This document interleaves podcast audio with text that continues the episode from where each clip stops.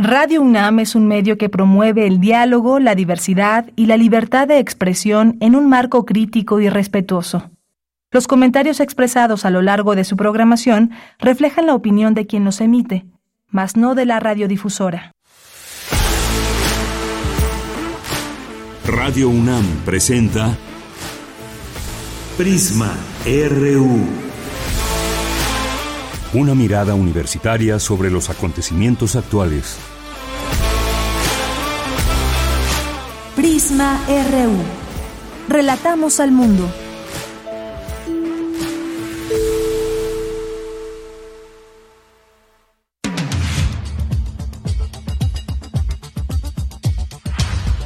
¿Qué tal? Muy buenas tardes. Muchas gracias por estar ya aquí listas y listos para arrancar junto con este equipo la transmisión de hoy, lunes 13 eh, de marzo del año 2023, una con tres minutos.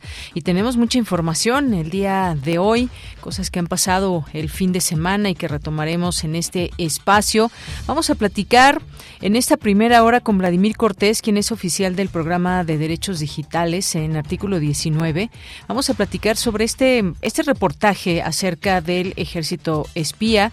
Hay pues una, eh, un contexto en todo esto y el viernes pasado se destapó todo esto a través de un reportaje, un reportaje en el que participan algunos medios de comunicación y vamos a platicar sobre este tema y lo que revela este trabajo y lo que dice el presidente, por supuesto, también. Así que no se pierdan esta conversación desde, eh, pues, con artículo 19 con Vladimir Cortés. Vamos a tener también más adelante una entrevista con el director de, de la Filmoteca de la UNAM, Hugo Villa.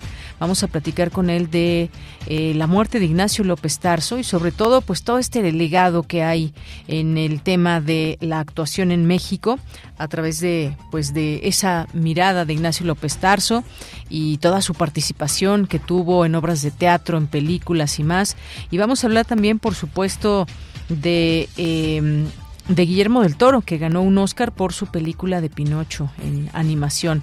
Así que vamos a tener estos dos temas en nuestra primera hora. En nuestra segunda hora vamos a platicar de todo este tema de Silicon Valley allá en Estados Unidos y lo que dice el presidente Joe Biden afirma que los estadounidenses pueden tener confianza en, que el sistema bancario es seguro y advirtió a los directivos de Silicon Valley Bank y Signature Bank que serán despedidos tras la quiebra de ambos bancos. ¿Todo esto qué significado tiene?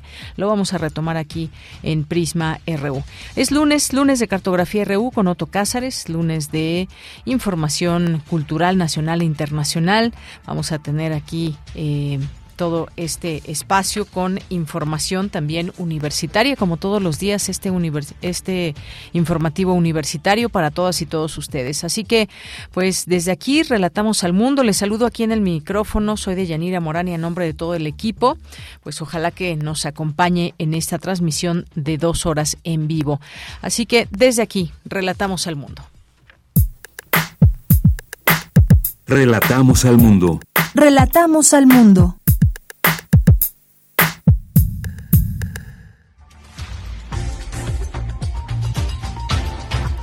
Y comenzamos con la información universitaria. Presenta el Instituto de Fisiología Celular de la UNAM la Semana del Cerebro 2023. Necesario trabajar de manera conjunta los temas de ambiente, señala la doctora Amparo Martínez Arroyo durante la inauguración del primer simposio de Ambiente y Salud. En la Escuela Nacional de Estudios Superiores León, especialistas participaron en el conversatorio Derechos Humanos de las Juventudes. Mónica González Contró, directora del Instituto de Investigaciones Jurídicas de la UNAM, dijo que sobre todas las cosas se debe defender el derecho a la esperanza. En la información nacional, el expresidente Felipe Calderón habló hoy del fallo contra Genaro García Luna. Desde Madrid, España, consideró que el gobierno utiliza el caso para perseguirlo políticamente. Escuchemos Soy un hombre de leyes y desde luego respeto las resoluciones de los tribunales cuando actúan conforme a derecho. Yo en lo personal tengo muchas dudas del veredicto porque hubiera esperado ver lo que tanto anunció la fiscalía. Videos, grabaciones, fotografías, estados de cuenta, depósitos y la verdad nada de eso se exhibió. Todo fue en base a testimonios de criminales confesos que por cierto a la mayoría de ellos nosotros en nuestro gobierno perseguimos, capturamos y extraímos. Es evidente que hay en México una persecución clarísima de carácter político, mediático en contra mía y que el fallo incluso se trata de utilizar para exacerbar esa persecución que es casi personal de parte del gobierno. Bien, pues ahí las palabras del expresidente. Nada nuevo de lo que yo ya, había expresado a través de un comunicado y hoy habla, habla eh, y cuestiona la justicia de Estados Unidos. Más bien, quizás, yo creo, bueno, no quizás, lo que quisiéramos saber los mexicanos, las mexicanas, es si sabía o no de estas prácticas de García Luna, porque por una parte dice que sí valida y es un hombre de leyes y todo esto que pues finalmente se falló en contra de Genaro García Luna, aunque cuestiona también los eh, los testimonios de personas que fueron en su momento eh, pues ya protegidos, son criminales confesos, pero que han se han acogido a estos términos de eh, de confesar parte de los hechos y también que se vaya por personas que habrían participado en todo ello, como es el caso de Genaro García Luna. Pero ahí la voz del, del expresidente Felipe Calderón. Y por su parte, el presidente Andrés Manuel López Obrador dijo que la DEA le debe una explicación a México por su actuación sobre Genaro García Luna de que al que estaba de jefe de la DEA en México, que tardó como un año o dos años, de jefe de la DEA, lo destituyeron, nada más, porque le encontraron de que convivía con narcotraficantes. Marco Cortés me recomienda que nos alineemos a la DEA. Ah, no, pero agrega en una declaración de que si yo no me alineo, me va a pasar lo de García Luna. Yo no soy Calderón. Más respeto, por favor. Claro que tenemos cooperación con el gobierno de Estados Unidos, pero con respeto a nuestra soberanía de a partir de la política que hemos definido en México para enfrentar el flagelo de la violencia. ¿Y en qué consiste esa política? Primero en atender las causas. No se puede enfrentar la violencia con la violencia. Bien, pues ahí las palabras del presidente Andrés Manuel López Obrador. En más información, el secretario ejecutivo del Instituto Nacional Electoral, Edmundo Jacobo Molina, se reintegrará hoy al organismo tras haber obtenido una suspensión definitiva para ser restituido. El consejero presidente Lorenzo Córdoba aseguró que este será uno de muchos reveses al plan B de la reforma electoral. Raimundo Espinosa, titular de Asuntos Jurídicos del CONACIT, justificó la iniciativa de la ley en materia de humanidades, ciencia y tecnología, la cual dijo contiene mecanismos que favorecen el desarrollo del país. En la información internacional, tras la quiebra de Silicon Valley Bank, especializado en el sector tecnológico, el presidente Joe Biden aseguró a los estadounidenses que su sistema bancario es seguro y que los depósitos estarán disponibles cuando los necesiten. Hoy en la UNAM, ¿qué hacer? ¿Qué escuchar? ¿Y a dónde ir? Hoy es lunes de Gaceta UNAM y en su portada nos presenta el tema Gordofobia, otra vertiente de la discriminación. Los especialistas universitarios analizan los estigmas hacia personas con sobrepeso y obesidad y proponen revisar el enfoque de atención hacia este grupo poblacional y apostar por una cultura de la inclusión y el respeto. Consulta la Gaceta de la UNAM que se encuentra disponible en el sitio oficial www.gaceta.unam.mx. En el marco del Día Internacional de la Mujer se llevará a cabo el taller Corazones Rotos, organizado por la Escuela Nacional de Trabajo Social y que tiene como finalidad identificar redes de apoyo que han ido construyendo las alumnas con sus compañeras, visibilizando la sororidad. Este taller contará con la participación de integrantes de la Unidad de Género de la Escuela Nacional de Trabajo Social y está dirigido a la comunidad universitaria y público en general. La cita es hoy, en punto de las 18 horas en la Escuela Nacional de Trabajo Social. Hoy llega la librería itinerante Elena Beristain a la FESA Catlán. Consulta la oferta editorial del Instituto de Investigaciones Filológicas de la UNAM en temas de literatura, historia, filosofía y arte. El filomóvil se encuentra ubicado en el puente de concreto de la FESA Catlán del 13 al 31 de marzo. La librería itinerante Elena Beristain rodará a diferentes sedes de la UNAM. No olvides llevar tu cubrebocas.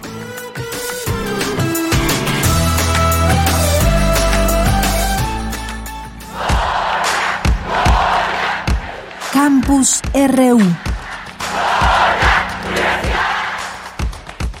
Una de la tarde con 12 minutos. Vamos a nuestro campus universitario de este día con Dulce García. Inicia en la UNAM el primer simposio de ambiente y salud. ¿Qué tal, Dulce? Muy buenas tardes. Adelante. Así es, Deyanira. Muy buenas tardes a ti al auditorio. Deyanira, actualmente los eventos científicos se han basado en los modelos conceptuales, pero es necesario abordar también la evaluación de riesgos por ello, el Instituto de Ciencias de la Atmósfera y Cambio Climático de la UNAM llevó a cabo el primer simposio Ambiente y Salud, en donde la doctora Irma Aurora Rosas Pérez, académica de dicho instituto, dijo que este simposio tiene el objetivo de analizar el monitoreo y cuantificación de contaminantes, los efectos en la salud, así como el riesgo ambiental y las políticas públicas que se estén llevando a cabo. Vamos a escuchar. Vean ustedes que la estructura de la reunión está basada en, estos elementos que componen a la evaluación del riesgo. Con ello, la, idea era eh, eh, identificar a las personas que están trabajando en, en ese tema eh, y cómo se han, y cómo se podrían integrar en nuevas convocatorias. Vean que ya es un salto importante de, organización en donde no incluimos a los expertos uno tras otro, sino todos están incluidos en tiempo y en espacio con un objetivo muy claro. Y bueno, Deyanira, aquí también estuvo presente la doctora Amparo Martínez Arroyo, ella también es académica del Instituto de Ciencias de la Atmósfera y Cambio Climático de la UNAM y dijo que tratar los temas del medio ambiente requiere de formar colaboraciones y aprender de manera conjunta. Vamos a escuchar por qué. Y, bueno, hemos comentado lo que, cómo se ha constatado tanto que se tiene que trabajar de manera, de manera conjunta, porque no puede ser que se esté, eh, se esté haciendo un gran esfuerzo por curar a personas que después se les regresa exactamente al mismo medio que les enfermó y ni siquiera se sabe cómo, cómo estuvieron los, los procesos. Entonces, todos estos, estos, eh, estos acercamientos, estas, estas conversaciones eh, multidisciplinarias, multisectoriales, multigrupo eh, y departamentales, pues nos ayudan a, a tener más una idea de los, de los mecanismos que están, que están funcionando. Y bueno, Deyanira, este primer simposio Ambiente y Salud continúa sus actividades el día de mañana. La programación se puede consultar en el sitio www.atmosfera.unam.mx. Es la información. Gracias, Dulce. Muy buenas tardes. Gracias a ti. Buenas tardes. Bien, continuamos ahora con mi compañera Virginia Sánchez. Inicia la Semana del Cerebro 2023. ¿Qué tal, Vicky? Cuéntanos. Buenas tardes. Hola, ¿qué tal, Deya? Muy buenas tardes a ti, el auditorio del Prisma RU. Así es, pues en el marco de la Semana del Cerebro, este evento global que se realiza desde 1996 y al que desde hace seis años se sumó el Instituto de Fisiología Celular de la UNAM, toda vez que en esta entidad se estudian varios aspectos del sistema nervioso desde la investigación básica para intentar comprender cómo es que las reacciones bioquímicas generan cambios moleculares que a su vez regulan el funcionamiento celular y por lo tanto lo que ocurre en los tejidos y en los individuos. Y en esta ocasión se llevará a cabo esta Semana del Cerebro a través de cinco charlas y 30 visitas guiadas en las que se compartirán, por supuesto, con el público en general, pero principalmente con las y los estudiantes del nivel bachillerato. Así lo señaló María Soledad Funes Argüello, directora del Instituto de Fisiología Celular, quien destacó la importancia de acercarse a través de estos eventos a la investigación científica. Escuchémoslo.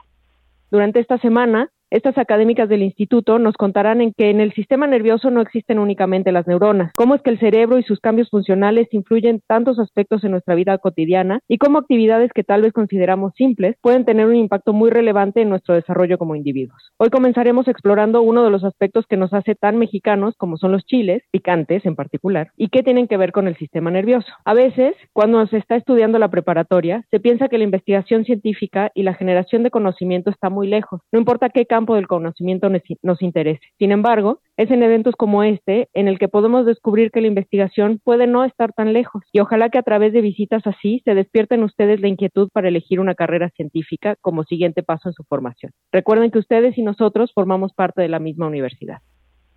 Por su parte, la directora de la Escuela Nacional Preparatoria, María Dolores Valle, conminó a las y los estudiantes a aprovechar y valorar este tipo de eventos que destacó les permite reconocer que no están alejados de la investigación científica. Escuchémosla.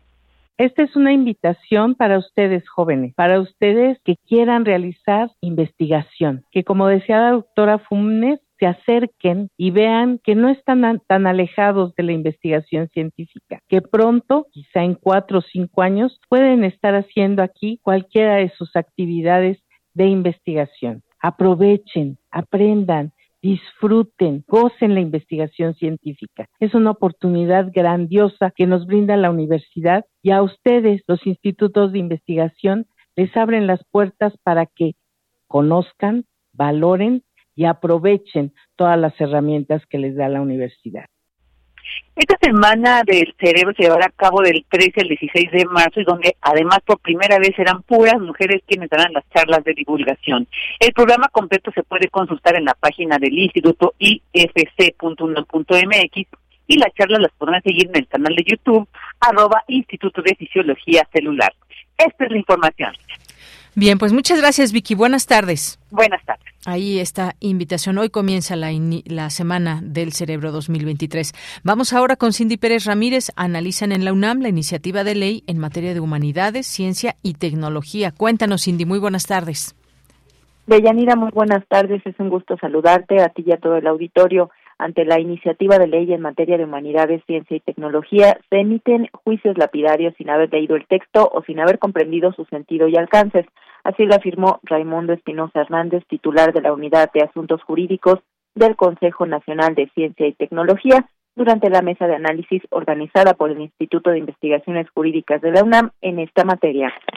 Durante cuatro años, que fue el proceso para construir esta iniciativa, pues participaron alrededor de 70 mil personas, organizaciones e instituciones de la comunidad de todo el país. Y nosotros hemos hecho públicos eh, pues los procesos, ¿no? Muchas de las, de las instituciones, eh, directivos, incluso aquí mismo en la, en la Universidad Nacional, que han pronunciado a través de cartas y otros documentos en medios públicos, eh, pues que quieren ser consultados, a mí no me deja de sorprender porque a todos ellos yo mismo firmé los oficios en los cuales les mandamos los cuestionarios donde les preguntábamos qué opinaban sobre distintos contenidos de la ley y en general muchos contestaron, muchos otros no quisieron contestar.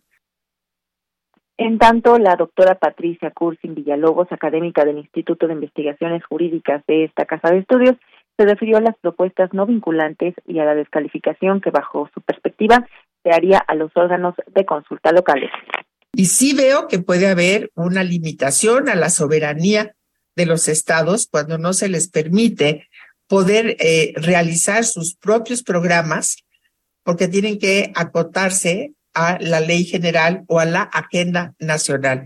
Y ahí sí le digo, por ser poblana y porque solamente cuando se vive o se está más en contacto con un estado, podemos entender las necesidades que hay a nivel, a nivel regional y a nivel local, creo que es importante dejar que también en cada estado se pueda abrir el campo de la investigación, de la ciencia, de las humanidades en general, conforme a las condiciones de cada uno de esas, de esas entidades. Deyanira, apenas hace unos días, la directora general del Consejo Nacional de Ciencia y Tecnología, María Elena Álvarez Roces, e integrantes de la Junta de Coordinación Política de la Cámara de Diputados sostuvieron una reunión de trabajo para abordar la ruta legislativa que sigue la iniciativa de ley general en materia de humanidades, ciencias, tecnologías e innovación. Este es mi reporte. Cindy, muchas gracias y buenas tardes. Muy buenas tardes. Bien, continuaremos siguiendo este tema, por supuesto. Nos vamos ahora con Luis Fernando Jarillo. El presidente Andrés Manuel López Obrador rechazó que su administración realice labores de espionaje. Diversas organizaciones condenan el espionaje militar ilegal. Cuéntanos, Luis, muy buenas tardes. Muy buenas tardes, Deyanira, a ti y a todo el auditorio de Prisma RU.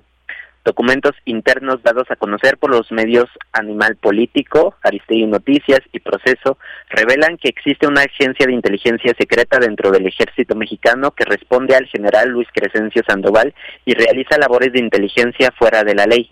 Así lo dieron a conocer la semana pasada como parte de las nuevas revelaciones de Ejército Espía investigación que se dio a conocer el 2 de octubre de 2022 y que descubrió que al menos dos periodistas y una persona defensora de los derechos humanos fueron espiados en 2019 con el software Pegasus durante el gobierno del presidente Andrés Manuel López Obrador. El presidente ha rechazado que se trate de espionaje y afirmó que lo que hace la Sedena son labores de inteligencia. Escuchemos lo que dijo eh, este viernes en su conferencia de prensa.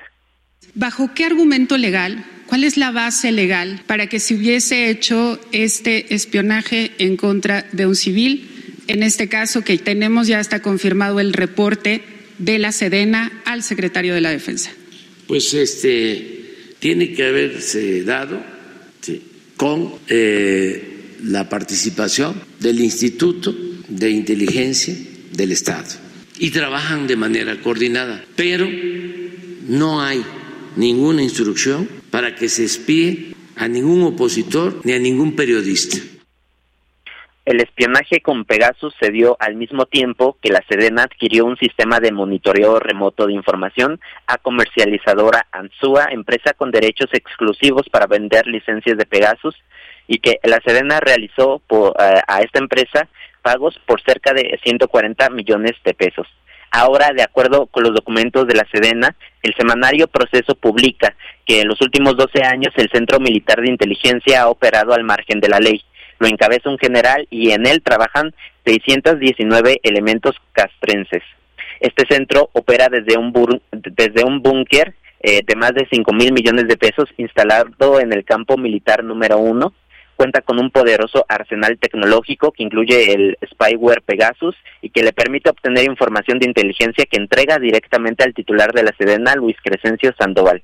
La organización Red en Defensa de los Derechos Digitales R3T afirma que la Sedena realiza intervenciones de comunicaciones privadas ilegalmente, pues el ejército no tiene facultades jurídicas para hacerlo. Cualquier intervención de comunicaciones necesita de la autorización de un juez. Esto fue lo que dijo el presidente. El Estado mexicano tiene eh, una oficina de inteligencia y tiene facultades. Para intervenir un teléfono de un civil. Para hacer investigaciones. Es que en con este autorización. en este caso no hubo autorización, se lo preguntamos a la Sedena vía transparencia la Sedena respondió que no hizo ninguna solicitud para intervenir comunicaciones y, sin embargo, el reporte que dan al secretario de la Defensa se trata de la intervención del teléfono de un civil. Sí, pero puede este, ser algo relacionado con el general Audomaro Martínez Zapata, que es el encargado del Centro de Inteligencia de Yanira y es que tras una solicitud de información los periodistas encontraron que la Sedena no había hecho ninguna solicitud al Poder Judicial entre 2019 y 2022 cuando el defensor de derechos humanos Raimundo Ramos fue intervenido por Pegasus mientras investigaba la ejecución extrajudicial de 12 civiles en Nuevo Laredo por elementos del ejército. Los documentos eh, que se revelan eh, y, que y que fueron filtrados por el colectivo Guacamaya eh, nos dan a conocer que se informó al general Luis Crescencio Sandoval de las actividades y comunicaciones del defensor de derechos humanos, a quien pretendían acusar sin pruebas de, de pertenecer al narcotráfico. López Obrador dijo que los mandos no le informaron nada, pero que confía en ellos. Escuchemos. Pero en este caso, presidente, es información oficial de la Sedena, es un reporte interno. sabe? Y mi pregunta es, ¿cuál es la base legal que le explicaron a usted por la cual hizo esto la Secretaría de la Defensa? No me explicaron nada, es que eso seguramente tiene que ver con el trabajo de inteligencia que llevan a cabo eh, los organismos encargados de hacer este trabajo. O sea, usted no supo de este espionaje en específico? No, y les tengo confianza a los eh, mandos. La organización eh, de la Red de Defensa de Derechos Digitales exige al Poder Ejecutivo que demuestre su voluntad política para el esclarecimiento del espionaje y tome acciones correspondientes para que la Sedena acate la resolución del Instituto Nacional de Acceso a la Información y que entregue toda la información relacionada al software Pegasus. Este es mi reporte de Yanira. Buenas tardes. Gracias, Luis Fernando. Muy buenas tardes. Continuamos. Hasta luego. Prisma RU. Relatamos al mundo. Una de la tarde con 27 minutos. Creo que ya puso en contexto mi compañero Luis Fernando Jarillo de lo que se trata este tema del que vamos a, platicar, haciendo eh, este recuento de lo que sucedió el 2 de octubre de 2022, esta investigación que ya se había dado a conocer, justamente Ejército Espía, y lo que reveló eh, que al menos dos periodistas y una persona defensora de derechos humanos fueron espiadas con el malware Pegasus entre 2019 y 2021 y ya en esa nueva entrega pues se revelan documentos internos de la Secretaría de la Defensa Nacional eh, que eh, prueban que una agencia militar secreta espió con Pegasus al defensor de derechos humanos Raimundo Ramos. Y bueno, pues todo esto, por supuesto, que ha generado una serie de preguntas, una serie de situaciones en torno a cómo se lleva a cabo la inteligencia en un país o, en este caso, lo que han señalado como espionaje. Importante comprender que, por supuesto, en todos los gobiernos hay esfuerzos que pueden eh, se pueden hacer en el tema de inteligencia y de investigación. Es así como se trabaja de alguna manera para, pues, tratar de revertir situaciones y casos donde pueda estar involucrada la seguridad de las personas en nuestro país.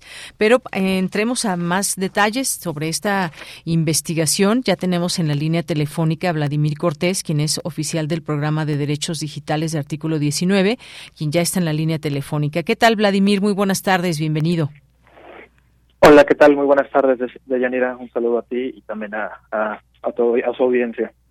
Bien, pues Vladimir, me gustaría que compartas con nosotros esta, luego de conocerse esta investigación, este trabajo de ejército espía, cuáles, digamos, son los puntos más álgidos que debemos saber como ciudadanos que revelan en este, en este trabajo. Pues, en primer lugar, señalar que eh, el, ejército, eh, la, la Sedena, eh, es una institución que no tiene las facultades eh, para realizar la intervención de las comunicaciones que este eh, esta infraestructura, este cuerpo que tienen del, el centro militar de inteligencia, pues está operando en la ilegalidad, está utilizando los recursos públicos de la ciudadanía para eh, espiar a periodistas, a personas defensoras de derechos humanos.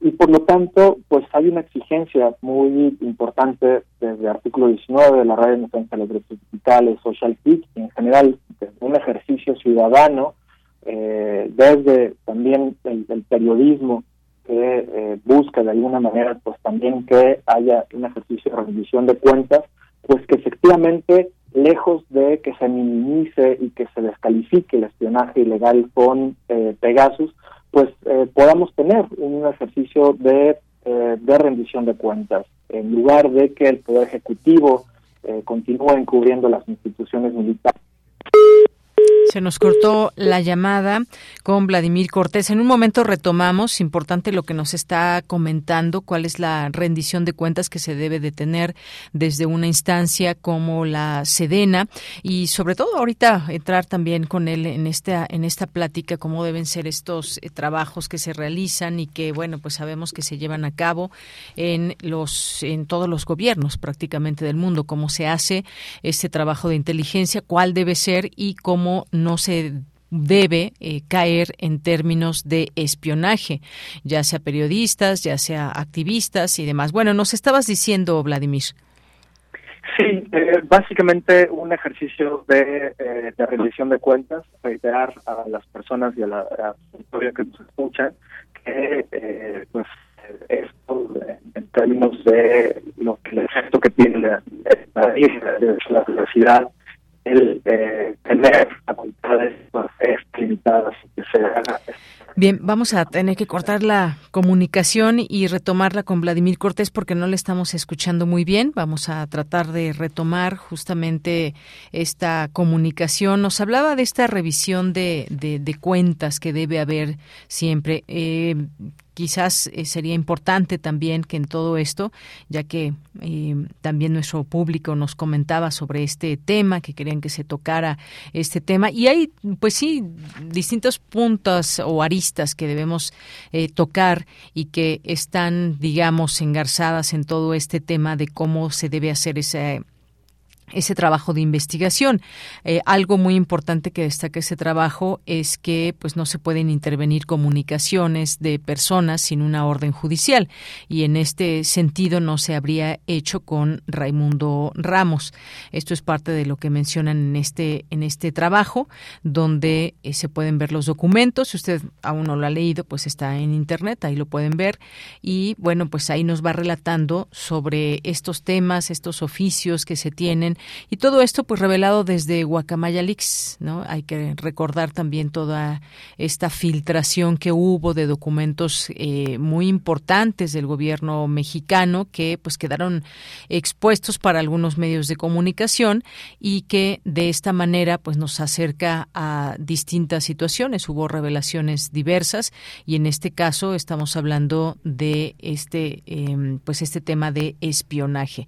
También eh, pues se habla específicamente y en esta nueva investigación del caso de Raimundo Ramos, que es una persona defensora de los derechos humanos y que se habría señalado de que tendría nexos con, con, eh, con el crimen organizado, cosa que dice este trabajo no se le ha podido no se le ha podido eh, comprobar este hallazgo también coincide con un mensaje enviado por la compañía Apple al teléfono de Raimundo Ramos esto ya en el tema donde pues se, intenta dar cuenta de cómo o se da cuenta de cómo fue espiado y en donde se le informa que sospecha que su teléfono ha sido atacado por atacantes patrocinados por el Estado. Ahí hay algunas eh, capturas en las que se puede leer toda esta información, pero bueno, ojalá que ya te podamos escuchar bien. Vladimir Cortés, nos estabas relatando sobre ese tema de la revisión de cuentas.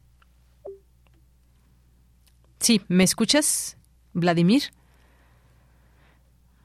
Vladimir Cortés no nos escucha, no nos está escuchando. Bueno, pues ahí tenemos un poco este problema de comunicación y pues contándole un poco de este, un poco más de este trabajo que se revela, también este equipo, el equipo de la investigación Ejército Espía, dice que ha podido corroborar la existencia de estas comunicaciones en diferentes plataformas de, de mensajería cifrada.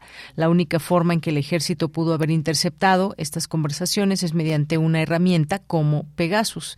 Es decir, que, bueno, pues ahí también eh, importante hablar con, con Vladimir, que nos ha tomado esta llamada, para saber más de este, de este punto. Vladimir, ¿me escuchas? Vladimir. Pues no, no nos escucha mm, Vladimir Cortés. Si nos escuchas de alguna manera, pues a ver, vamos a intentar. Vladimir, nada, nada, no tenemos a Vladimir, no se puede, no lo podemos escuchar, no, o más bien eh, tampoco me, me, escucha. Bueno, la tarjeta informativa pretende vincular a Raimundo Ramos con el cártel del noreste, sin ofrecer evidencia alguna, dice este trabajo, y con la intención de desacreditar las pruebas de abusos militares en Nuevo Laredo el 3 de julio de 2020. Otra revelación notable de la tarjeta es que se recomienda al secretario de la Defensa que proporcione la información a la Policía Ministerial Militar de manera confidencial para las indagatorias del caso, pero sin que se añada a la carpeta de investigación. Estas irregularidades muestran que el objetivo de espionaje a Raimundo Ramos y los periodistas con los que se comunicaba fue interferir ilegalmente en las investigaciones acerca de abusos militares de Nuevo Laredo el 3 de julio de 2020. ¿Qué tal, Vladimir? ¿Ya me escuchas? Vladimir. Vladimir, ¿me escuchas? Bueno, no, es que no me escucha. Vamos a hacer otras pruebas para que eh, podamos platicar. Ya me escuchas. a ver, me decías sobre ese tema de la rendición de cuentas. Ahí ya me escucho. Sí, ya te escucho. Adelante, Vladimir. Bueno, él dice se escucha, pero yo creo que no me escucha a mí. Así que, pues bueno, ahí ahorita me avisan cuando ya realmente nos escuchemos, por favor. Y bueno, el Centro Militar de Inteligencia, operador de Pegasus, dice un poco más adelante este trabajo que detrás del espionaje a Raimundo Ramos se revela por primera vez la estructura militar secreta que opera el malware Pegasus en México. Bueno, pues sin duda estas revelaciones interesantes, importante comentarlas también y pues ahí están también los dichos por el presidente en torno a que se hace inteligencia y no espionaje.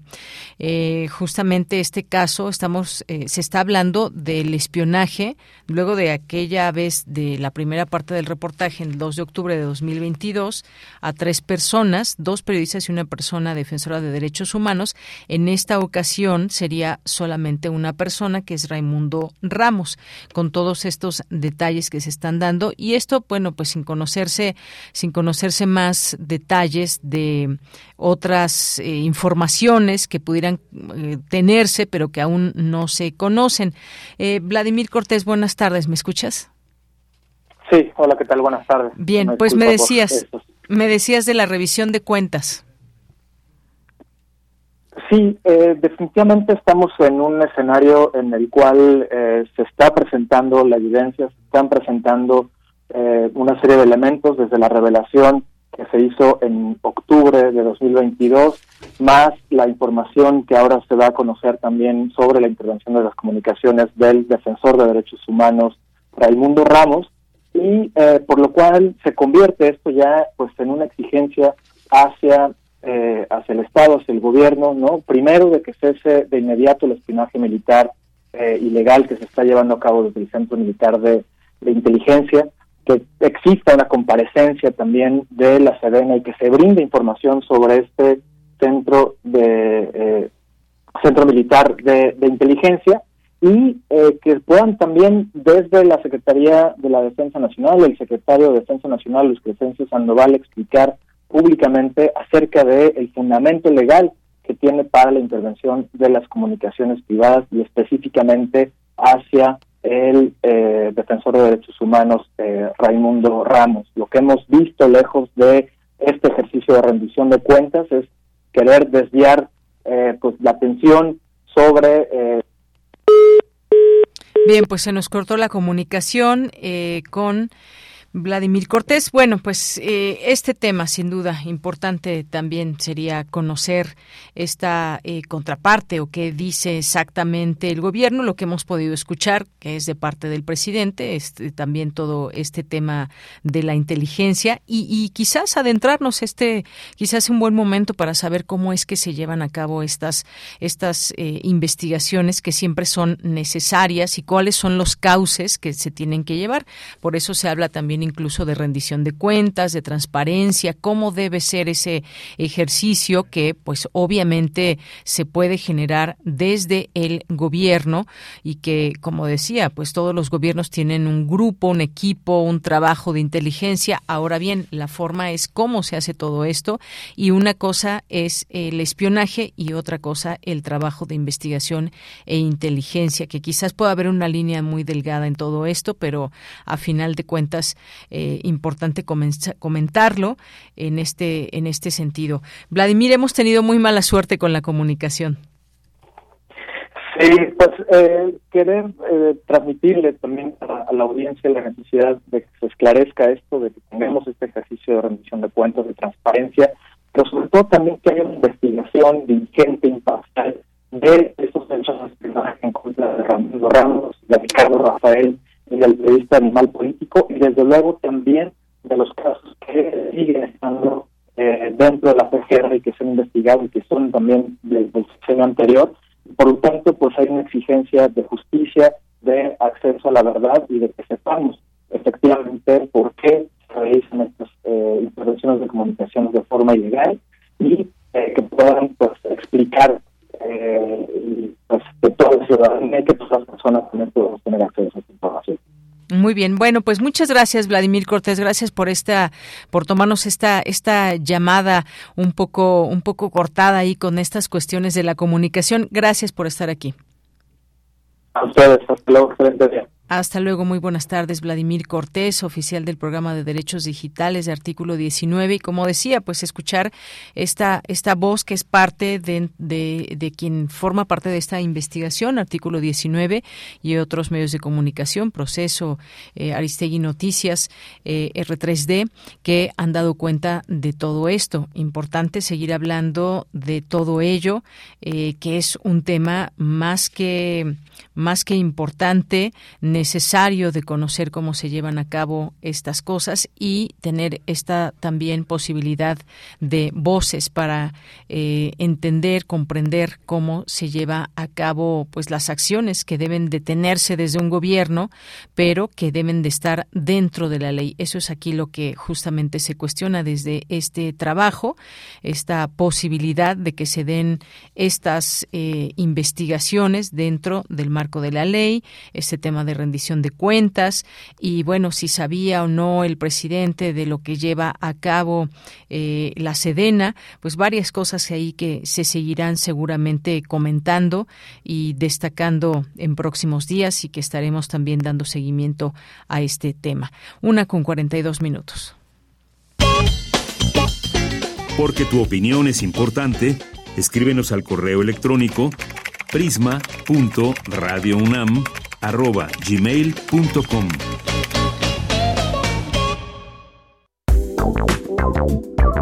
Queremos escuchar tu voz. Síguenos en nuestras redes sociales. En Facebook como Prisma RU y en Twitter como arroba PrismaRU.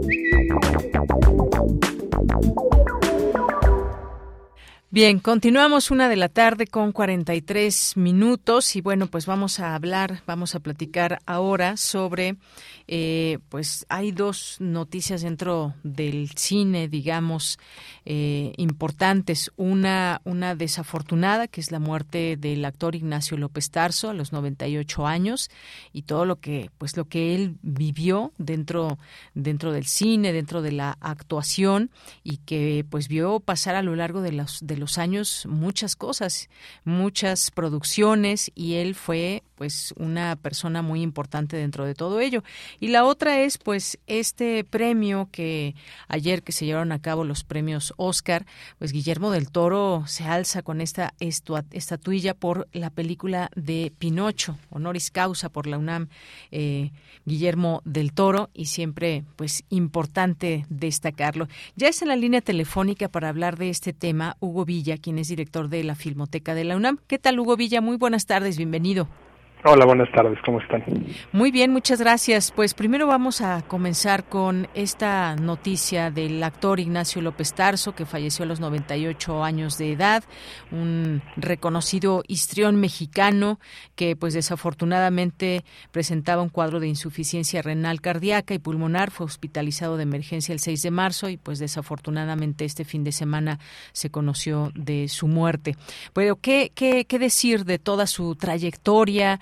Películas, eh, actuaciones en teatro y más con maestros como Javier Villaurrutia, Salvador Novo, eh, Celestino Gorostiza, entre otros, Hugo Villa. Eh, así es, su, su camino es un resumen de algo de lo mejor que ha producido el cine mexicano. y por supuesto también de un momento generacional muy interesante. empieza a despegarse en su carrera, en, eh, muy, muy al inicio de su carrera, de hecho, eh, eh, se empezaba a marcar una generación nueva de actores que se habían formado ya en algunas escuelas, entre ellas la escuela de, teatro del, del propio Instituto Nacional de Bellas Artes, y entonces habían podido tener desarrollos actorales distintos e incluso se empieza a escuchar una forma de hablar el, el, idioma en, en, los, en los escenarios que es distinta. Entonces, me parece muy notable, además de por lo expansiva de su carrera, eh, uno puede eh, eh, no muy fácilmente encontrar a un actor que haya trabajado, por ejemplo, con, por soltar solamente algún nombre, Luis Buñuel, Roberto Gabaldón, Julio Bracho, después haya tenido por ahí a, a, gente en su carrera, por ejemplo, como, como José Estrada, ¿no? Eh, ya de la generación de, directores de los setentas, que estaban justo ya en ese momento tan terrible, tan vacío del, del cine mexicano que ya estaba tratando de recuperarse como se pudiera con las uñas, de volver a hacer cine y bueno, pues él está representado en toda esa eh, producción. Eh, siempre con una, eh, a mí me, me, llamaba la atención eh, recientemente por razones de un, un, festival ahí que va a proyectar algunas películas eh, mexicanas, no solamente de, de Don Ignacio, sino un, una revisión muy interesante que ya anunciaremos en su momento. He estado viendo eh, de nuevo muchas eh, de estas películas y me, y me llama mucho la atención como la, la, la, lo contenido de su estilo actoral, ¿no? A pesar de que eh, de, de, repente sus, sus personajes desatan unas tormentas de ira este, muy aterradoras, en realidad es como muy muy hacia adentro su, su estilo de actuación y eso me, me parece muy notable. Y bueno, pues eso, el, el haber pasado frente a las cámaras de todos estos eh, directores legendarios, pues ya, ya nos habla de una carrera destacable. Y a mí hay una cosa ayer que eh, le hicieron el homenaje de cuerpo presente uh -huh. muy eh, eh, emotivo ahí en el Palacio de Bellas Artes, en el, en el en el vestíbulo uh -huh. un poco lo que lo que pensaba también al ver a su familia es lo enormemente afortunado que fue que a pesar de sus problemas finales de salud pues él realmente trabajó hasta casi los últimos días de, de, su vida y estuvo subido en un escenario y estuvo eh, eh, muy lúcido y muy activo y todos quienes hicieron ayer eh, un poco los las las charlas sobre sobre sus últimas experiencias con él pues decían eso y creo que eso me parece pues no solo notable que, que sin duda lo es pero también me parece un poco este pues eso una una una despedida final de vida muy muy deseable este para para un actor de ese tamaño, ¿no? Así es, bien, ya comentabas estos directores, algunos de los eh, directores con los que trabajó, como Luis Buñuel, Roberto Gabaldón, Ismael Rodríguez, incluso Jorge Fons, y ese estilo actoral justamente al que haces alusión. Fíjate que, pues bueno, ¿qué significa poder hablar eh, de un actor como él en nuestros tiempos actuales con una trayectoria que atraviesa pues toda una época en la que, eh, y además distintos momentos en que Ignacio López Tarso estuvo presente, lo vimos pues en distintas eh, películas, eh, más de 50 películas en las que participó, Macario, El hombre de papel, El gallo de oro, La vida inútil de Pito Pérez, entre, entre otras. ¿Qué, qué significa eh, pues todo este, este pasar por los años, mientras el cine también cambiaba en muchos sentidos, pues él estuvo ahí presente? Así es, una también marca en ese sentido una época distinta cuando cuando eh, entra él al, a la industria cinematográfica y por eso también es un hombre de tablas del teatro, ¿no? Este, los eh, los actores iban de un lugar a otro, o sea, tal cual eh, rodaban unas escenas de una película en la mañana y en la tarde estaban ensayando o montando eh, alguna obra de teatro y, los fines de semana estaban todas las noches haciendo eso, era como muy intenso, ¿no? Dependiendo de, de en qué círculo se moviera, eran este, revistas eh, musicales o algo de carpa o eh, teatro eh, más formal, entonces pues marca también en ese sentido una diferencia de época, un momento en el que la televisión empieza a desmarcarse muy fuertemente del resto de, del, de como del entretenimiento escénico, por decirle de una manera genérica y más o menos este al, al, al, al corte grueso pues uh -huh. este y él eh, pasa por esa vida no y después se integra sigue trabajando por supuesto en teatro todo el tiempo sigue haciendo eh, eh, cine y hace televisión también eh, algunas uh -huh. de las obras más memorables de la de la industria de la televisión no recuerdo por ahí este sus actuaciones en Senda de Gloria este y, y un par de de historias en la televisión y luego además se acerca eh, en el Pantera muy recientemente, uh -huh. eh, y también en algún momento se acerca justo a esta difusión de la cultura popular, eh, cuando, cuando leía, eh, cuando, cuando recitaba corridos en, en, en un noticiero todas las noches, ¿no? También ahí hay, hay como una, esa necesidad de estar siempre en un escenario y siempre eh, contando una historia, ¿no? Que uh -huh. me parece muy, muy loable.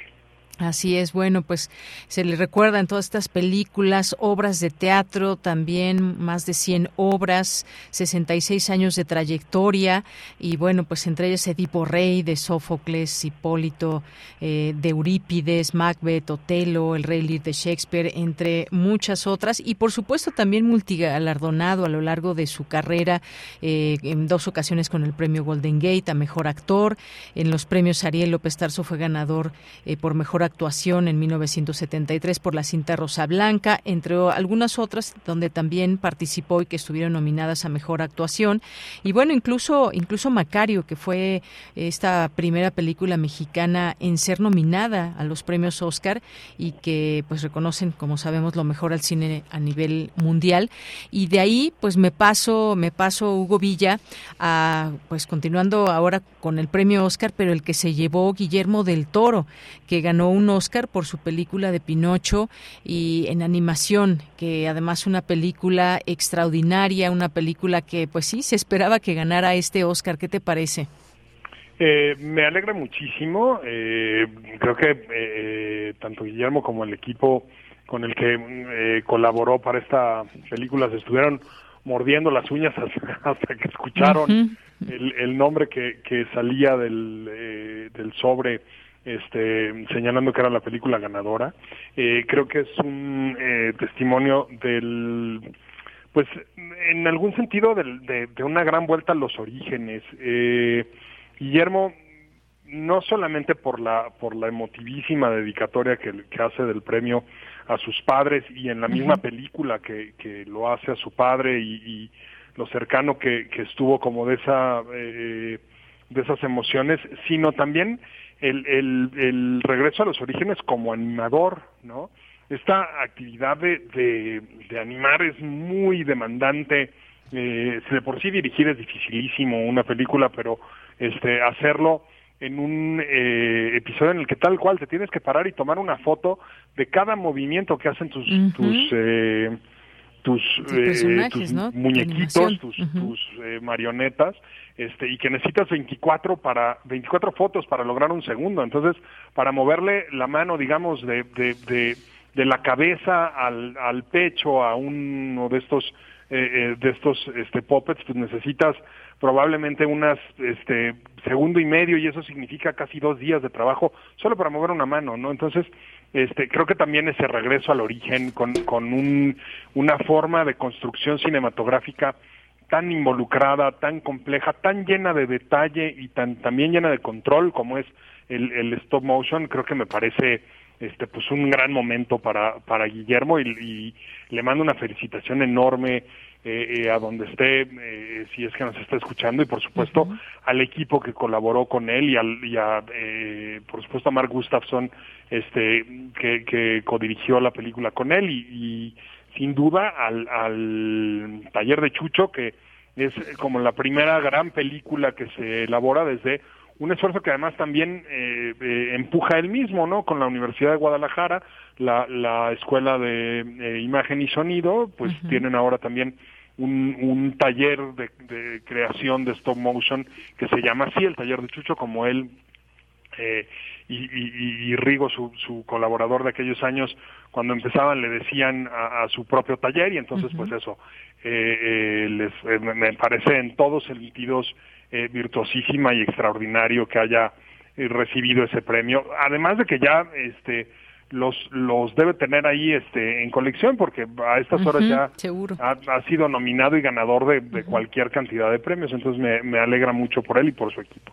Claro que sí, pues desde aquí también una felicitación, por supuesto, a Guillermo del Toro, quien con esta película eh, clásica, la historia de Pinocho, este títere de manera, pues esta, eh, la forma en que la presenta y en animación y todo, pues se lleva este Oscar y pues no resta más que felicitarlo y disfrutar de esta gran obra. Pues muchísimas gracias, Hugo Villa, por estar aquí en este programa y platicarnos de estos dos acontecimientos que marcan eh, el cine en nuestro país. Gracias a ustedes. Nada les recuerdo muy rápidamente que tenemos a la, venta un libro eh, que se llama El Gallo de Oro eh, de Fernando Mino sobre eh, Roberto Gabaldón.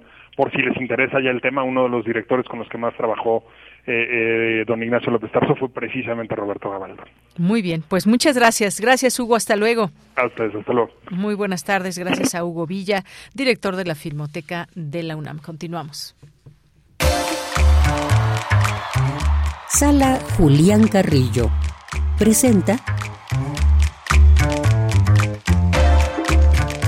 Bien, pues ya está aquí con nosotros Monserrat Muñoz, que nos acompaña en esta sección de los lunes. Monse, bienvenida. Deyanira, muchas gracias por recibirme, gracias a todo el equipo de Prisma RU, a todos quienes escuchan Radio UNAM, a quienes vienen a nuestra programación cultural.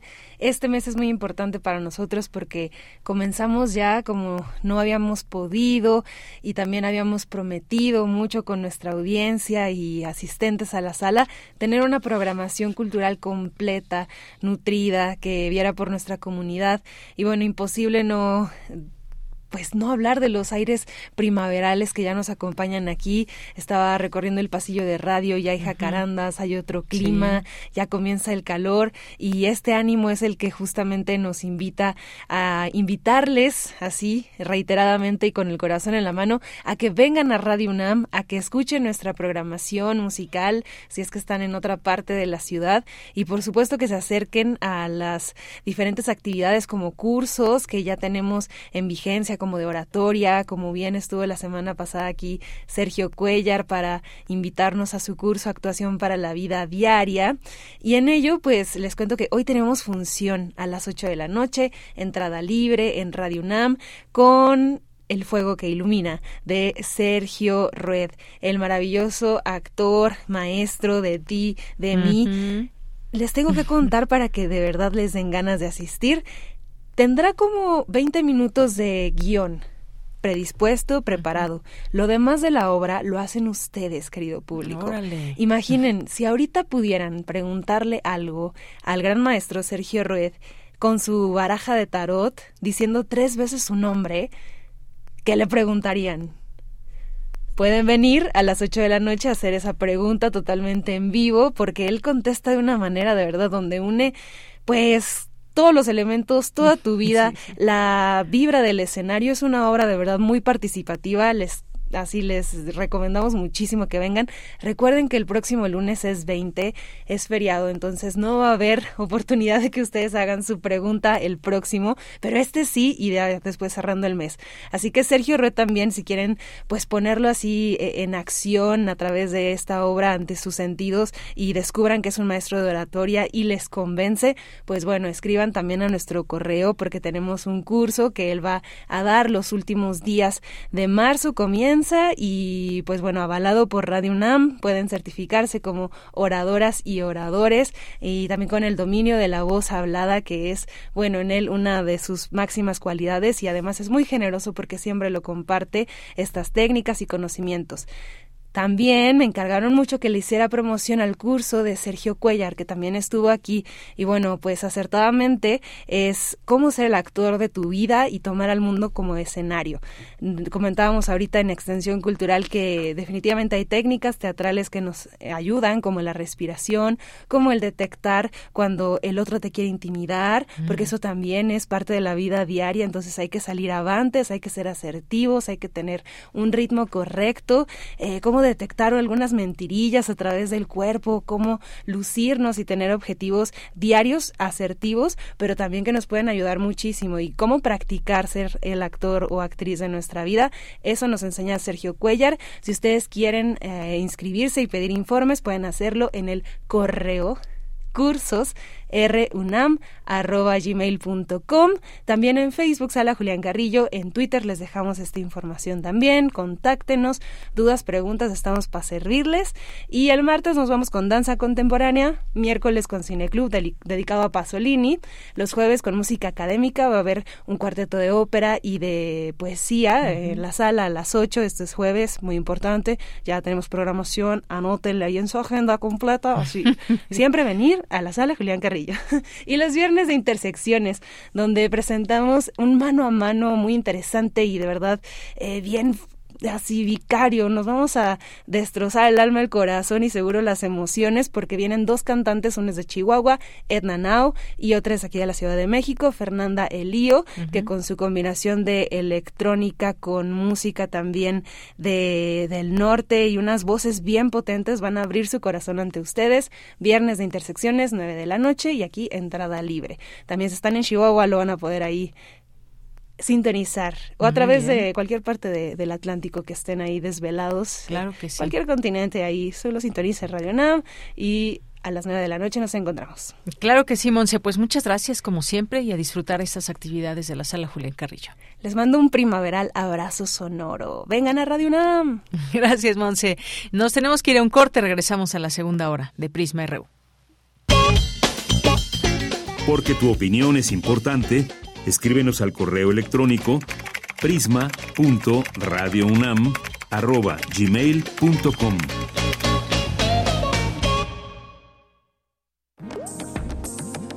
Las historias concluyen, las palabras vuelan, los escritos se malinterpretan y los sonidos permanecen hacia el tema de la escucha en general de documental sonoro. Todo va en el mismo sentido y ese sentido es que pues hay más producciones sonoras, más historias para escuchar, más gente que quiera hacer esto. La UNESCO señaló que tienen valor patrimonial las producciones radiofónicas. Tenemos una identidad en común, tenemos sonidos que nos hermanan y queremos contarnos desde nuestra especificidad, además comparte una lengua. Radio UNAM te invita a escuchar la serie que conjuga el arte y el periodismo en un mismo género. Foro Sonodoc 2022. Un recinto para celebrar el documental sonoro. Todos los viernes a las 17 horas por el 96.1 de FM. Un archivo sonoro para representar el presente. Radio UNAM, Experiencia Sonora. ¿Sabes qué le da valor a nuestra democracia? Nuestra participación. Participa para que juntos elijamos libremente y con transparencia a quienes nos gobiernan. Participa para exigir resultados. Participa para seguir promoviendo el respeto y defensa de las mujeres, para que cada vez haya más ocupando cargos públicos. Participa, defendamos nuestra democracia y el voto libre y México tenga un mejor futuro, porque eso es lo que queremos las y los mexicanos. Mi INE es valioso, porque nos incluye y nos une. La piedra y el yemo activo afectan tu cerebro, te matan las neuronas y son muy adictivos. Yo sé lo que te digo, pues he sido testigo. Piensa más en tu gente, tu vida y tus amigos. Escucha lo que te digo, pues es verdad. El negocio de la droga es algo que termina mal. Escucha bien, hermano, porque esto te hace daño. El negocio de la droga es algo que termina mal. Esto siempre acaba mal, carnal. Esto siempre acaba mal. Si necesitas ayuda, llama a la línea de la vida 800-911-2000. Lleva el arte a todas partes, en cada palabra que digas, en cada gesto que hagas, en cada plática que entables. Toda la creatividad está en ti. Radio UNAM te invita a inscribirte a sus talleres Oratoria y Dominio de la Voz. Imparte Sergio Rued. Dos grupos los sábados de 10 a 12 horas y de 16 a 18 horas. Actuación para la vida diaria. Imparte Sergio Cuellar sábados de 10 a 13 horas, del 25 de marzo al 29 de abril. Informes e inscripciones en cursosrunam.gmail.com para perfeccionar tu herramienta artística definitiva, el cuerpo humano. Radio UNAM, experiencia sonora.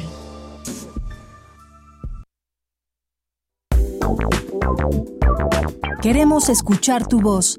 Síguenos en nuestras redes sociales. En Facebook como Prisma RU y en Twitter como arroba PrismaRU.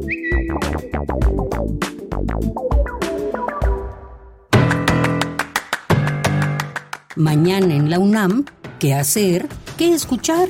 ¿Y a dónde ir? Como parte de las actividades del Día Internacional de la Mujer, se llevará a cabo la inauguración del espacio comunitario Biblioteca Morada, organizado por la Comisión Interna para la Igualdad de Género del Instituto de Ecología de la UNAM. Este espacio contará con libros sobre género y diversidades sexogenéricas, así como otros temas como literatura, ficción y poesía, donados por la comunidad universitaria. Podrás visitar la Biblioteca Morada a partir de hoy en las instalaciones del Instituto de Ecología en Ciudad Universitaria.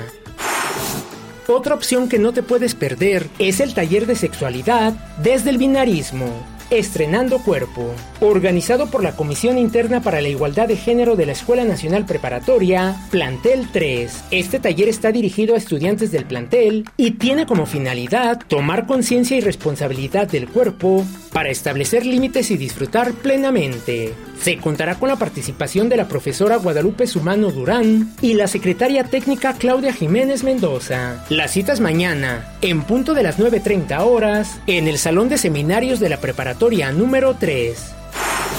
La Secretaría de Prevención, Atención y Seguridad Universitaria invitan a participar en el primer Simulacro Nacional 2023, que se llevará a cabo el próximo 19 de abril en punto de las 11 horas. Tu participación es importante. Para Prisma RU, Daniel Olivares Aranda.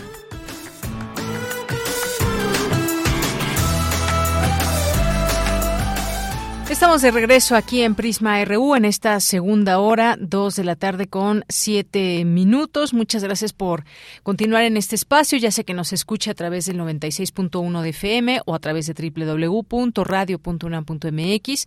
Siempre un gusto poder saber que están ahí escuchándonos y máxime que también nos hagan llegar sus mensajes a través de redes sociales.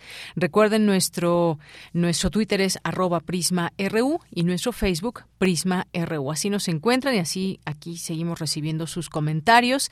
Saludos a Santiago Luis Enrique Castillo, eh, la Mónada sin Ventanas, muchos saludos también. Eduardo Mendoza también, muchos abrazos para ti, Eduardo, gracias. Mayra Elizondo nos recomienda dice, nos recomiendo este gran libro de Leonardo García Tsao, eh, Profundizar en el interior del genial Guillermo del Toro. Es maravilloso y besos y abrazos a los radioescuchas y gracias también por lo que a mí toca Mayra Elizondo y nos manda aquí la, la, la imagen de este libro, Guillermo del Toro, su cine, su vida y sus monstruos. Muchas gracias por la recomendación, Mayra. Eh, gracias también por aquí a Eduardo Mendoza, a Paloma G. Guzmán, muchas gracias. A Refrancito nos dice, por supuesto que se, se esperaba eh, su partida y queda disfrutar su vasta producción. Como recuerdo la vida inútil de Pito Pérez, porque es en Santa Clara del Cobre y la fotografía es maravillosa. También días de otoño con la pastelería El Globo, el centro eh, de la ciudad en El Hombre de Papel. Muchas gracias, Refrancito, por recordar también este, estos datos y esta película. Eh, Rosario Durán también dice, excelente película llena de sentimientos encontrados. Eh, recuerda la actuación de, eh, de él, de en Macario y El hombre de papel. Ignacio López Tarso, eh, todo esto que estamos platicando de él y cómo se recuerda también a través de sus películas, algunas que nos gustan más que otras o alguna que sea la favorita. Yo en lo personal recuerdo por supuesto muchísimo Macario, no sé cuántas veces la vi, pero siempre que la volvía a ver me encantaba eh, estar ahí en todo este en toda esta tensión que de pronto podía generar la película. Eh, muchas gracias también aquí a Refrancito. Nos dice también, hola, muy buena tarde, enviando calurosos saludos y al mismo tiempo con estos vientos que están justo como para fotografía de una película en blanco y negro de esas tan emblemáticas de don Ignacio López Tarso. Eh, por supuesto, la enorme mayoría lo recordamos por el inigualable Macario. Ya ves, claro que sí, Refrancito, gracias. Flash, muchos saludos. Ricardo del Bosque, Mariconi, eh, también muchas gracias. Dice, estuvieron interrumpiendo la entrevista de inteligencia, no permitan que no permitían que hubiera una transparente comunicación. Sí, qué lástima. Tuvimos ahí muchos problemas con la comunicación, quizás la línea telefónica eh, de nuestro entrevistado, de Vladimir Cortés, pues bueno, ni modo, vamos a seguir, por supuesto, eh, si se requiere hablando de este tema. El Sarco también, muchas gracias. Em, dice, es la primera vez que con temas de este tipo la comunicación en cabina falla. Gracias, Jan Michel Vincent, eh, David Castillo, artículo 19. Nada más quiere golpear. Eh, lean a Nancy Contra, por favor. Bueno, pues ahí la leeremos también, por supuesto. Gracias, David Castillo. Eh, también muchas gracias aquí a David. Nos dice, ya, ya checaron la información de Nancy Contra. La checaremos y eventualmente seguiremos platicando de este tema en sus distintos enfoques. Por supuesto que también puede haberlos y gracias, David. Eh, Patti León, también muchas gracias, que nos dice sobre el tema de la ciencia en los estados. Recuerdo cuando Erubiel Ávila regaló a través del CONACIT becas a alumnos de posgrado. Eh, de escuelas privadas. Yo pedí una para una beca para un doctorado en dirección de organizaciones, pero según el, el COMECIT, la administración no es ciencia. Gracias, Pati León, por compartirlo. Y un saludo a nuestras amigas y amigos de Filmoteca UNAM, que, pues bueno, aquí, por supuesto, tuvimos a, eh, a Hugo Villa para platicarnos de estos acontecimientos, Ignacio López Tarso y el premio de Guillermo del Toro. Muchas gracias, eh, Pati León, ya la saludábamos, la señora de las plantas. Elizabeth Espinosa, Itzel Guerrero, muchas gracias. Jorge Morán Guzmán nos dice buen inicio de semana para todo el equipo equipo y personal de Radio UNAM, eh, radio e internautas. Gracias, Jorge, también que tengas una gran semana. Y bueno, pues muchas gracias también aquí a las personas que se vayan sumando con sus comentarios en esta transmisión. Dice, lo que me queda claro es que aunque no pasemos, no pensemos igual, sabemos respetarnos y de parte mía, sepa bien que siempre la voy a amar, sobre todo a respetar. Bueno, Muchas, muchas gracias aquí con respecto a, todos estos hilos que se abren incluso con nuestros radioescuchas y aquí una, una interacción que David Castillo tiene con, con Adi. Muchas gracias y que de paso pues nos, nos toca de, de refilón mencionado aquí eh, Prisma RU. Dice al empezar Prisma RU que que como lo estoy esperando después de escuchar un análisis de odio y virulento, jolines, eh, cómo les gusta engañar y manipular cifras y demás. Bueno, pues sí, lo que decíamos ahí, estos distintos enfoques que puede haber y también, por supuesto, hechos en todo esto. Su Rad, también muchos saludos. Otto Cázares, que eh, pequeña historia radiofónica de los idus de marzo. Muchas gracias. Esta va a ser su cartografía de hoy de Otto Cázares. Así que, pues en un momento más lo escucharemos por aquí. Y Mario Navarrete, también muchos saludos que mandamos hoy en actividades ahí laborales. Eh, muchas gracias a todas las personas que se vayan sumando. Aquí les seguimos leyendo todos y cada uno de sus mensajes. Andrés Mar también por aquí ya nos está escribiendo. César Soto también muchos saludos. Verónica Ortiz Herrera que nos dice buenas tardes. Lamentable que el presidente justifique al ejército. Nos debería mostrar el búnker del ejército así como nos mostró el búnker de García Luna. Gracias Verónica Ortiz Herrera y que aquí también por aquí Mayra nos dice, con esta película, Días de Otoño, me enamoré para siempre de Ignacio López Tarso. Lo veo, me pongo muy, la veo, me pongo muy romántica de nuevo. Y aquí nos manda, pues bueno, este cartel de la película Días de Otoño. Muchas gracias por compartirlo, Mayra. Y bueno, pues nos vamos a la información en esta segunda hora con Cristina Godínez. Especialistas participaron en el conversatorio Derechos Humanos de las Juventudes. Adelante, Cristina. Buenas tardes, Deyanira. Un saludo para ti y para el auditorio de Prisma RU. La juventud es el periodo de transición hacia la independencia y la autorresponsabilidad. En nuestro país, la tercera parte de la población son jóvenes. Sin embargo, viven una difícil situación debido a que todos los días se les arrebatan las oportunidades, se les estigmatiza y se les violenta de manera estructural y para reflexionar en torno a sus oportunidades y retos en la Inés León, especialistas en derechos humanos participaron en este conversatorio. Mónica González Contró, directora del Instituto de Investigaciones Jurídicas de la UNAM, habló sobre el momento actual donde el sector juvenil cuestiona los referentes establecidos. Porque las identidades han cambiado, ¿no? Nosotras, pues que somos personas ya de más edad, crecimos con una idea de nación, con una idea de familia, con una idea de identidad sexual muy diferente a la que tienen ahora los jóvenes. Y creo que a veces en este entorno tan complejo, que además en nuestro país está atravesado por la, por la inseguridad, eso es lo que genera a veces que parezca pues que no hay salidas, que no hay oportunidades, que no hay comprensión ¿no? Eh, intergeneracional. Pero yo lo que veo pues es un gran espacio de, de oportunidad y creo que debemos defender sobre todas las cosas el derecho a la esperanza, ¿no? No podemos perder este derecho a que podemos construir sociedades mucho más incluyentes y a dejarnos desafiar e interpelar por esto que las generaciones jóvenes nos están cuestionando. Por su parte, Luis Raúl González Pérez, coordinador del Programa Universitario de Derechos Humanos, dijo que la esencia de la UNAM son sus jóvenes. Y están ejerciendo un derecho fundamental que es el derecho a la educación y qué oportunidades hay ante este clima adverso de crisis de derechos humanos, precisamente el poder acceder a una educación y a una educación de eh, calidad, a una educación de excelencia. ¿Qué oportunidades tienen?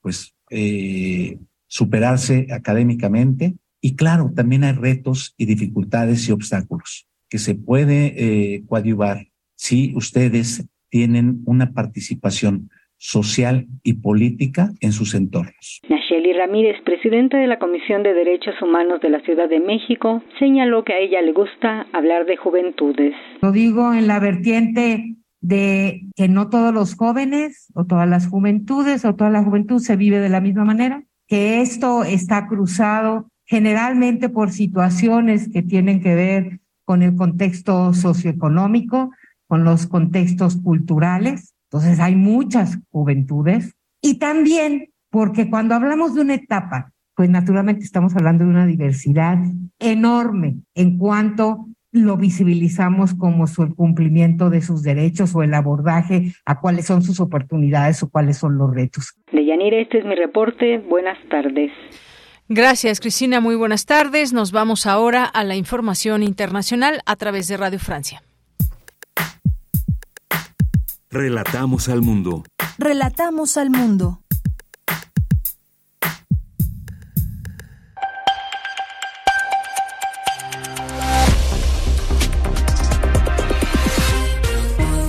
Bienvenidos a este flash informativo de Radio Francia Internacional.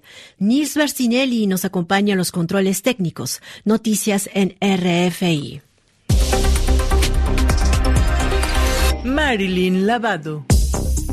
Luego que las bolsas europeas abrieran a la baja por la caída financiera del banco Silicon Valley en California, el presidente Joe Biden anunció desde la Casa Blanca que su sistema bancario es seguro y que los depósitos estarían disponibles. Escuchemos. Los estadounidenses pueden confiar en que el sistema bancario es seguro. Sus depósitos estarán allí cuando los necesiten. Las pequeñas empresas de todo el país que tienen cuentas de depósito en estos bancos pueden respirar más tranquilas sabiendo que podrán pagar a sus trabajadores y pagar sus facturas. Un día antes, Biden anunció en sus redes sociales su compromiso de hacer rendir cuentas a los responsables de la quiebra del banco californiano. En un 93% aumentarán las importaciones de armas con respecto al 2022 como consecuencia de la guerra en Ucrania, así lo informó el Instituto Internacional de Estudios para la Paz de Estocolmo. En un informe publicado este lunes, Ucrania se coloca en el como el tercer destino mundial de armamento.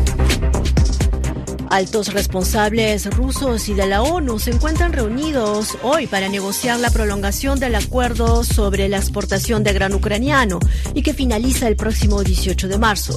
Días antes al encuentro, el jefe de la diplomacia rusa calificó de complicadas las negociaciones para esta extensión, al considerar que los tratos del acuerdo no han sido justos para Rusia. Incluso dejó entrever que de no levantarse las sanciones que pesan sobre productos agrícolas podrían retirarse de la mesa de diálogo. El Papa Francisco celebra este lunes 10 años de pontificado con una serie de entrevistas y un podcast en el que fustiga a los estados totalitarios, en particular la de Nicaragua de Daniel Ortega, que amenaza con suspender sus relaciones con el Vaticano.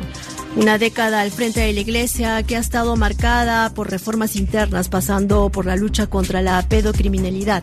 El pontífice argentino ha buscado descentralizar la instancia religiosa y dar más espacio a los laicos y mujeres.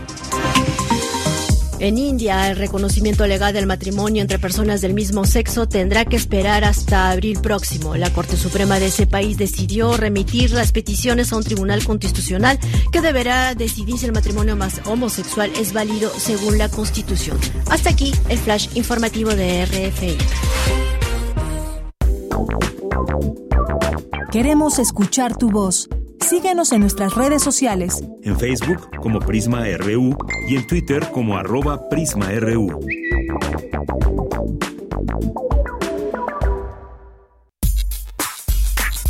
Prisma RU.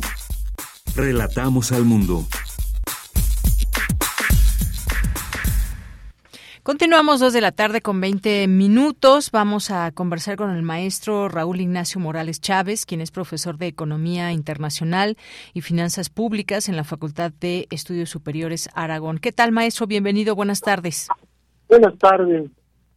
Pues gracias por estar aquí y fíjese, hoy vamos a platicar de esto que pues ha causado una especie de terremoto en Estados Unidos y todo este tema por Silicon Valley Bank, que es este banco y bueno, su cierre encendió las alarmas en todo el mundo o solamente en Estados Unidos y bueno, pues es que este viernes reguladores de Estados Unidos cerraron Silicon Valley Bank y asimismo tomaron el control de los depósitos de sus clientes, que es la mayor caída además de una entidad bancaria en ese país desde 2008. Y bueno, pues coméntenos un poco de todo esto. Esta decisión se toma pues luego de que esta empresa no lograra recaudar los fondos suficientes para cubrir una pérdida de 60% y hay que recordar solamente que Silicon Valley es un importante prestamista para empresas de tecnología. ¿Qué fue lo que sucedió, maestro? Bueno, Silicon Valley, como tú lo comentas, es una tiene como clientes principalmente a empresas emergentes firmas dirigidas a la industria de tecnología. Eh, ¿Qué sucedió? Eh, hay dos explicaciones que pueden ver. Uno, dicen que fueron los préstamos a empresas emergentes riesgosas, que la eh, inversión en criptomonedas, que fue poco confiable, y, otro fue el esquema de préstamos que esa es una explicación. Y hay otra explicación, se presentó el clásico pánico bancario que empezó desde 2021 y que se debió a diversas decisiones mal tomadas. Y este, esta última explicación es la más eh, conocida.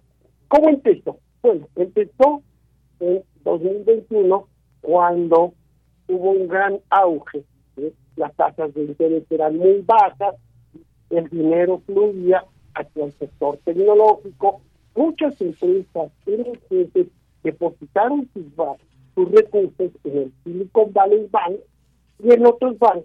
Estos tomaron los fondos y los invirtieron en un conjunto de bonos de largo plazo.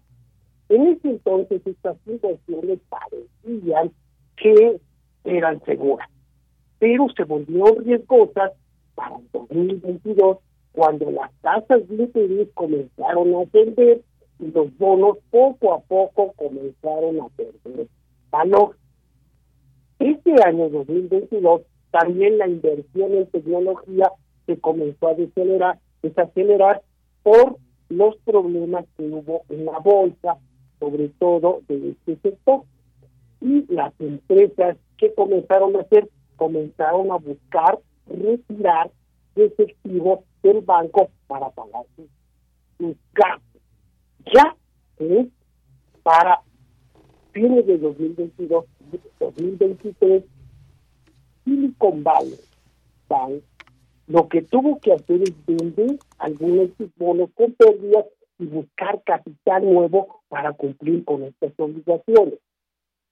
Pero el banco hubiera podido sobrevivir y no es que él contestó de muy mala manera a sus clientes y lo que ocurrió es que estos aumentaran los retiros que había sobre el banco.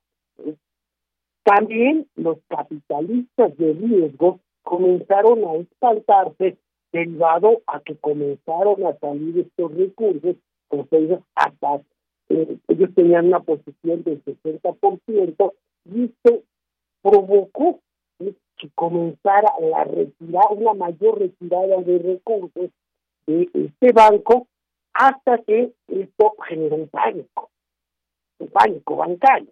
Y definitivamente se tuvo que requerir la intervención el día viernes por parte de, como ya había comentado, de los reguladores financieros. Ahora, lo más importante es qué se está haciendo. En este sentido, ¿qué se está haciendo? Se tuvo que tomar medidas un poco drásticas y ayer domingo se anunció todo un paquete de medidas de salvamento para este banco y para espera que algunos otros bancos se vean impactados por esta situación. ¿Qué hizo la Reserva Federal, el Tesoro y la Corporación Federal de Seguros de Depósitos? Bueno, primero, anunció que todos los depositantes de este banco eh, les sería reembolsado sus recursos, que ellos le iban a respaldar. Que a partir de hoy no habría ningún problema y podrían a las, ir a las oficinas de, este banco a retirar sus recursos. Esto para evitar una mayor corrida de recursos. También eh, se dio a conocer un programa de préstamos de emergencia a todos aquellos bancos en problemas para que se cubrieran los recursos de sus depositantes. Este programa está, está respaldado por 25 mil millones de dólares en efectivo y que va a buscar apuntalar a través de préstamos a bancos, asociaciones de ahorro, uniones de crédito y otras instituciones de depósito que tengan problemas o que vayan a sufrir esta corrida de sus recursos. ¿Cómo les van a, nos van a tener que respaldar ellos a través de garantías de bonos que ellos tengan, de, deudas y otros valores? Allí se dio a conocer que otro banco quebró, en este caso el Signature Bank, que estaba vinculado principalmente a criptomonedas. Esto en la ciudad de Nueva York. Lo que está tratando de evitar es que crezca este problema y se vuelva una bola de nieve. Ese es el problema principal que están viendo en este momento. ¿Eh? Bien, pues ya veremos qué, qué, sucede porque esto incluso pues se junta con todo este tema que hay de la inflación. Eh, por lo pronto las autoridades de la, Refersa, de la Reserva Federal de Estados Unidos eh, se reunirán para pues en medio de una inflación persistente y ahora enfrentarán la primera repercusión aguda de estas eh, subidas de tasa de interés. En fin, se van ahí entre mezclando algunos temas que tienen que ver con la economía, a final de cuentas, maestro. Sí, el problema principal es que están tratando de, parar esta situación, pero esto puede generar una ampliación de esta situación y un contagio hacia otros bancos, ¿no? Y ahí podría generarse un problema mayor.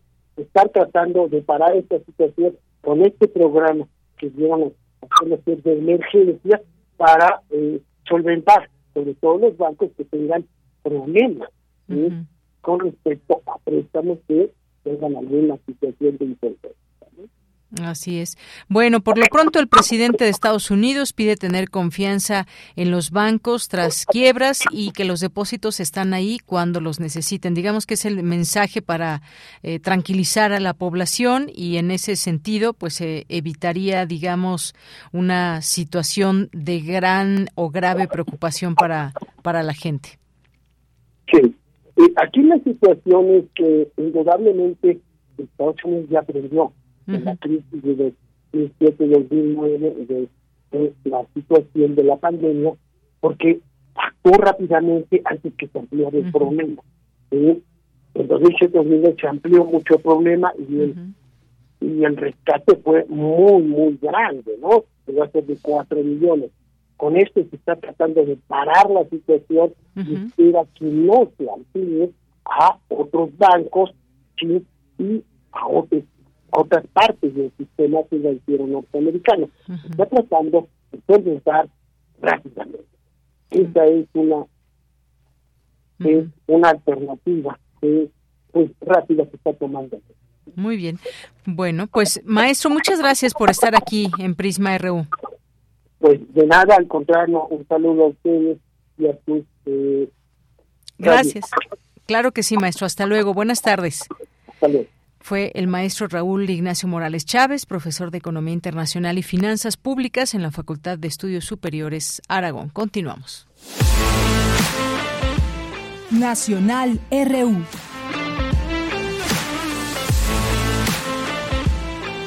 Dos de la tarde con 31 minutos y algunos temas nacionales que comentar en esta tarde.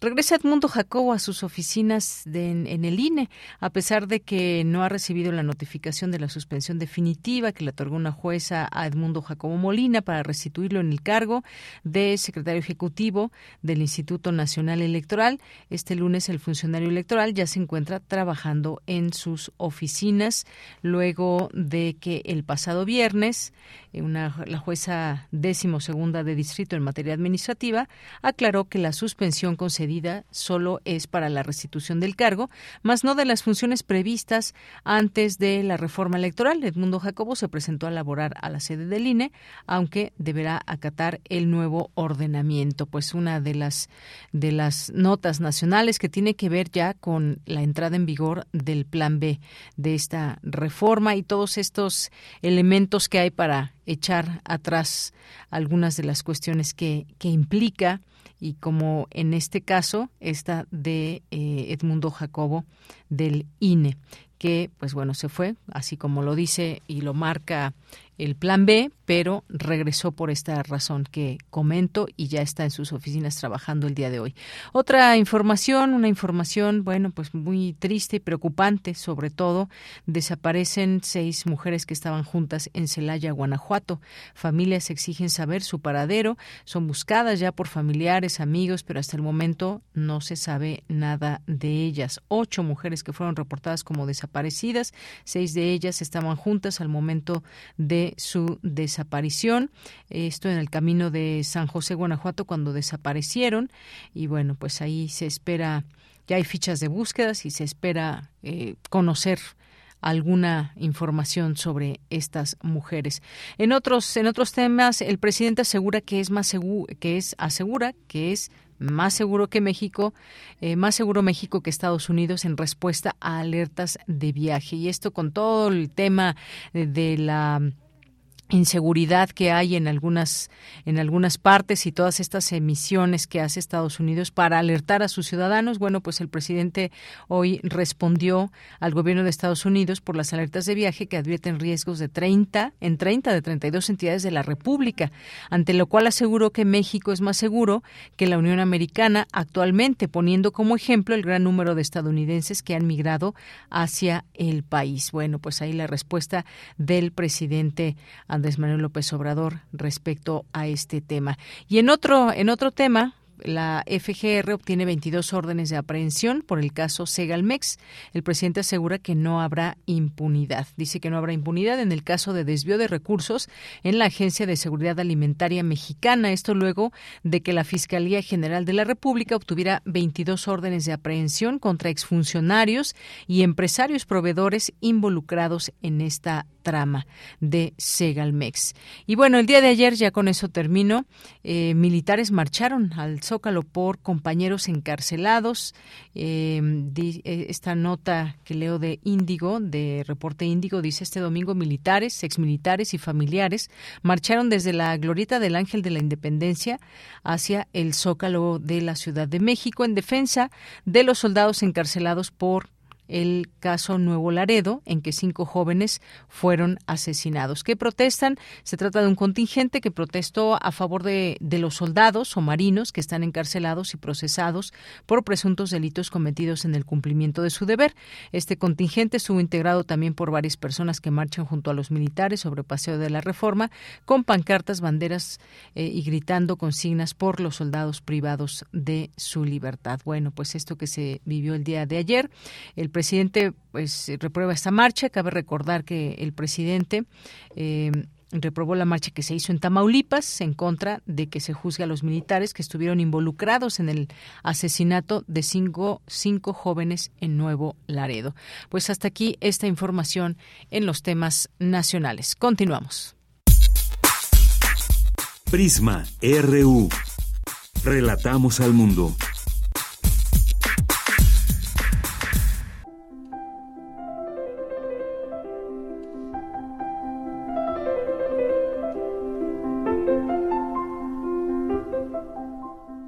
Cartografía RU con Otto Cázares. Bien, pues nos vamos ahora con Otto Cázares, ya está listo con su cartografía RU de este lunes. ¿Qué tal, Otto? ¿Cómo estás? Buenas tardes. Así es, querida Deyanira, ya ando por aquí, ya estoy listo. Eh, continúo esperándolos en el Fondo de Cultura Económica para que me visiten y les haga su caricatura. Lo haremos muy pronto, Otto. Ahí voy a estar el sábado en la tarde, a partir de las cinco y media, entonces visítenme. Claro que ¿eh? sí, por supuesto, ya está anotado. Perfecto. Pues sean bienvenidos a esta pequeña historia radiofónica, una historia que pretende abrir un abanico de referencias literarias sobre los idus de marzo. Eh, probablemente todos estén más o menos familiarizados con este sintagma, los idus de marzo. Julio César, Cayo Julio César, fue un general y un emperador romano que nació 100 años antes de Cristo y fue asesinado el 15 de marzo del año 44 antes de Cristo, los idus de marzo. Hoy ya casi nadie lee la extraordinaria novela Los idus de marzo de Thornton Wilder, que es un relato que quita el aliento y solo repetimos como por tradición, un montón de frases y de latinajos que se atribuyen a César. Alea jacta est, por ejemplo, la suerte está echada, o vine vine vici, que incluso fue el eslogan de unos célebres cigarros. Y es que Julio César sí dejó un montón de frases memorables y dejó varias páginas escritas, porque como apuntaron los historiadores Martín y Borja de Riquer, Julio César se vio precisado a justificar sus campañas militares a través de bellas cartas muy detalladas que dirigía el Senado romano. Estos escritos de Julio César resultan documentos históricos de gran valor. Por ejemplo, la Guerra de las Galias, que se utiliza para memorizar y para aprender latín. Todo aquel que haya intentado, bajo su propio riesgo, aprender latín, ha memorizado algunos párrafos de la Guerra de las Galias, por la limpidez de su estilo. Julio César habla de sí mismo, pero en tercera persona, lo que añade al estilo de su escritura gran monumentalidad y gran sentido épico. En la Guerra de las Galias, libro séptimo, eh, Julio César narra la campaña contra Vercingétorix, el rey de los Arvernos, que comandó una insurrección en las Galias pero también están las memorias de Julio César, sus comentarios sobre la guerra civil contra Pompeyo, y en estas páginas de memorias se encuentra la campaña en Lérida, en Hispania, una campaña que doce siglos después de haber tenido lugar, Dante, en la Divina Comedia, puso en un célebre verso del Purgatorio, César, que por ganarse Lérida, dejó Marsella y se lanzó hacia España. Dante puso a Julio César en el limbo, en el umbral del infierno, y dice, ahí está Julio César armado con sus ojos fieros. Pero se menciona también, dentro de la comedia, a Julio César en la séptima cornisa del purgatorio, por, así dice, su equívoca sexualidad. Escribió Dante, pecar como César, que en su triunfo oyó que algunos lo llamaron reina. Y es que Julio César tuvo una relación homoerótica con el rey de Bitinia, a pesar de que, como se sabe, Julio César también tuvo amoríos con Cleopatra VII y, desde luego, con sus tres esposas. Sin embargo, son unos versos memorables del canto sexto del paraíso de la Divina Comedia los que dejan inscritas las andanzas de Julio César, Uso en todo momento para mi comentario la magnífica traducción del gran filólogo y músico José María Micó en una versión muy autorizada, que dice así, después, por aquel tiempo en que los cielos quisieron serenar el mundo, César enarboló por voluntad de Roma. Lo que hizo después de dejar Rávena y atravesar el Rubicón fue tanto que no hay lengua ni pluma que lo alcancen lo que logró el siguiente abanderado, lo ladran Bruto y Casio en el infierno. Hasta aquí los versos. Es tradición comparar a Bruto y Casio, los asesinos de Julio César, nada menos que con Judas. Y Dante mandó a Bruto, Casio y Judas, los traidores por excelencia, al noveno círculo del infierno, ahí juntito a Lucifer. En dramaturgia dejemos a Dante, ahora vamos al teatro, Julio César es una obra de Shakespeare del año 1599 y parece ser que Shakespeare mismo interpretaba a Julio César en el escenario. Harold Bloom, que es una autoridad de Shakespeare, compara el destino de Julio César, su asesinato por los conjurados, con, el, con un análisis muy profundo de Totem y Tabú de Sigmund Freud, donde el padre totémico tiene que ser asesinado y su cadáver dividido y devorado por la horda de sus hijos. Bruto, Casio y los demás conspiradores serían estos hijos que se dividen los pedazos del padre, y es que tanto el biógrafo romano Plutarco, autor de las vidas paralelas, y Suetonio, autor de los doce Césares, de donde se nutre Shakespeare para su obra, afirman que Bruto era hijo natural de César fue Plutarco, el que en las vidas paralelas contó que un adivino dijo a Julio César camino al Senado, cuídate de los idus de marzo. ¿Qué son los idus de marzo? Ocurre que antes de Julio César hubo hasta 30 calendarios latinos, el Preneste, el Venusa, el Ceres, que son los calendarios más estudiados. Julio César fue reformador del calendario, llamado por él calendario juliano, que con variantes mínimas es el calendario gregoriano. Para los romanos, la semana tenía nueve días repartidos en diez meses, y tres días al mes eran los más importantes. Calendas, el día primero, nonas, que es el día cinco, e idus, el día trece o el día quince del mes. César es asesinado el 15 de marzo del 44 antes de Cristo, en los idus de marzo. Tenía 56 años. Lo cierto es que, como escribió Stefan Zweig, los conjurados no sabían más que asesinar, pero no sabían qué hacer después del magnicidio y dejan a Roma a las puertas de una guerra civil. De la noche a la mañana, Roma tiene en lugar del gran César tres pequeños Césares. Es el triunvirato de Roma, Octavio, Antonio y Lépido. El relato biográfico de Plutarco quita el aliento en el punto del asesinato. Julio César es asesinado en el foro del Senado, por ello se le llama medicina forense cuando se toma el cuerpo en el lugar de los hechos, y a la señal del senador Tilio, Casca le corta primero en el cuello, Vil casca, ¿qué significa esto? dice Julio César tomando su propia daga. Y a continuación, los conjurados rodean a César con el filo desnudo de sus dagas y comienzan a atravesarlo, atraviesan la cara, los ojos, el torso, 23 heridas, escribe Plutarco, recibe Julio César.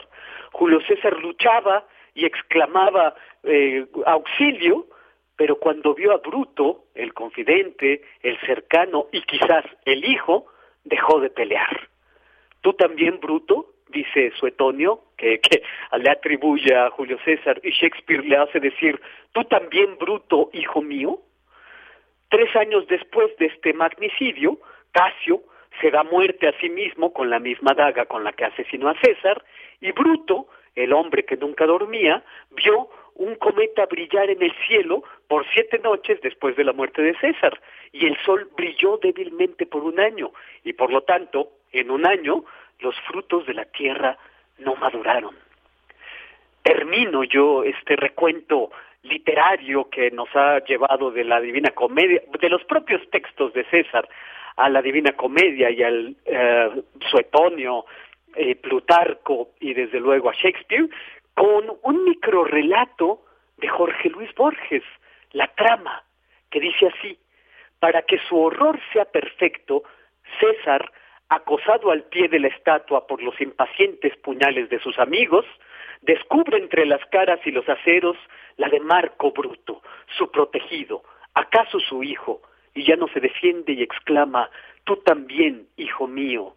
Shakespeare y Quevedo recogen el patético grito.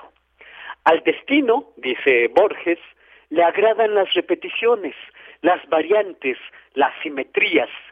Diecinueve siglos después, en el sur de la provincia de Buenos Aires, un gaucho es agredido por otros gauchos y al caer reconoce a un ahijado suyo y le dice con mansa reconvención y lenta sorpresa, estas palabras hay que oírlas, no leerlas.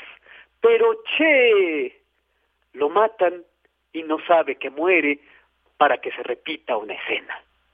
Y esto es lo que yo tengo que decir este lunes, idus de marzo de 2023. Muy bien, Otto, pues muchísimas gracias, gracias como siempre y ya te veremos el próximo sábado. Por lo pronto, gracias por la cartografía de hoy. Ojalá, por allá los espero, les mando un abrazo muy fuerte. Claro que sí, hasta luego, buenas tardes. Hasta luego. Continuamos. Cultura RU.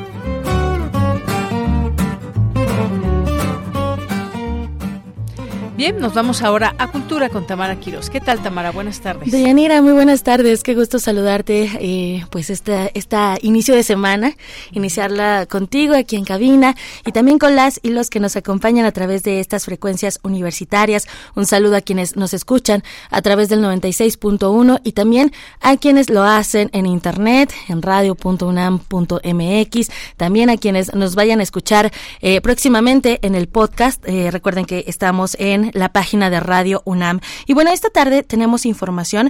Les comparto que eh, en el marco del Día Internacional de la Mujer y como parte de las actividades que se realizan en la máxima casa de estudios, será inaugurada la en el centro en San Carlos Centro Cultural, la exposición Creadoras Contemporáneas, Voces Femeninas de la FAD. Esto pues eh, es muy importante porque reúne por primera vez en más de 241 años de historia de la academia la producción de profesoras de artes y diseño de la FAD. Y para contarnos todos los detalles de qué va esta exposición, en la línea nos acompaña la doctora Laura Corona. Ella es parte de la Secretaría del Posgrado de San Carlos. Doctora Laura Corona, bienvenida a este espacio radiofónico. Ah, hola, buenas buenas tardes, este Tamara. Muy buenas eh, tardes. Sí, tenemos una exposición en, en, Puerta que es Creadoras Contemporáneas, Voces Femeninas de la FAD, que se va a inaugurar el 15 de marzo. Eh, a las 17 horas vamos a tener aquí la inauguración. Y bueno, la, la exposición consta de el trabajo de 80, más o menos, 80 y algo, académicas de la Facultad de Artes y Diseño que van a exponer aquí en el Centro Cultural San Carlos, que está adentro de la Academia de San Carlos, que estamos atrás del Palacio Nacional, también este, esta es la universidad, claro. es el barrio antiguo. Ajá. Entonces, este, tenemos una serie de más o menos 100 piezas de técnicas diversas, entre ellas pintura, escultura, son las técnicas tradicionales más las técnicas contemporáneas. Este, bueno, entre ellas las tradicionales está fotografía, grabado, cerámica, textil. Este también tenemos de las de las eh, actuales eh, eh, lenguajes contemporáneos tenemos video, instalación, tenemos también libro de artista y algunas otras que, no dije como ilustración, este, digamos todas estas estas expresiones. de esto, lo que es importante mencionar es que nosotros participamos, yo también participo en la exposición con pintura pero todas estamos eh, reunidas por el simple hecho de ser mujeres. Entonces es una, una manera de darnos voz. en ese momento el, el coordinador del Centro Cultural San Carlos, el doctor Daniel Manzano, nos hizo el favor de invitarnos.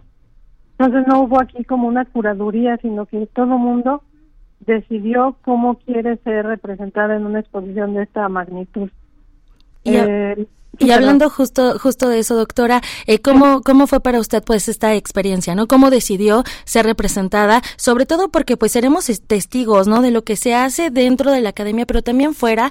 Y, vaya, pues es, es importante también ponerlo en la mesa, sobre todo por porque son mujeres, ¿no? Muchas veces el canon, eh, o sea, hablar también del, del canon, ¿no? Que siempre estamos como eh, acostumbrados, por decirlo de alguna forma, de solo visibilizar a los hombres. Pero en este en esta ocasión, pues son varias las mujeres, las profesoras, artistas, fotógrafas, bueno, ya nos comentaba también las, las personas que están un poco en, que participan en esta exposición. ¿Cómo fue para usted, pues, participar? ¿Cómo se visibiliza usted, doctora, en esta exposición?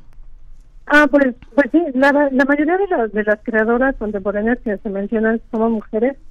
Este, tenemos una, una, una, digamos, un lenguaje y cada una de nosotras dijo, yo quiero que me vean de este modo.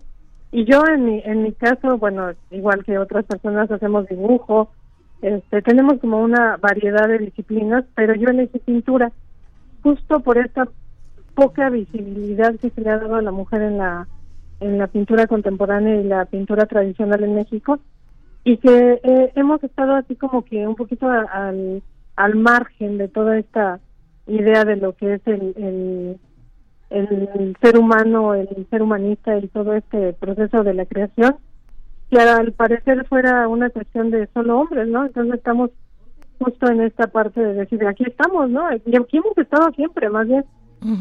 Entonces, esta, esta situación de que cada quien exponga lo que le lo que le parezca es este en voz de una de las de las eh, eh, de las chicas que participan fue como autocurarse o sea, no hay una curaduría, sino que todo el mundo dijo, yo voy a presentar esto porque esto me representa, ¿no? Entonces yo elegí pintura justamente por esta idea de que al parecer hubo muy pocas pintoras, y sí hubo muy pocas pintoras en la historia de la academia, pero bueno, ese es otro asunto, ya ha sido una cuestión más bien de, de la historia, este, pues más tradicional, ¿no? De lo que era tomar clases en la Academia de San Carlos, que de principio pues no dejaban entrar a mujeres, entonces esto, mm, digamos, parece que es ah, habla de otros tiempos más que más que de algo que sea discriminatorio, digamos, no no no era discriminatorio, eran otros tiempos.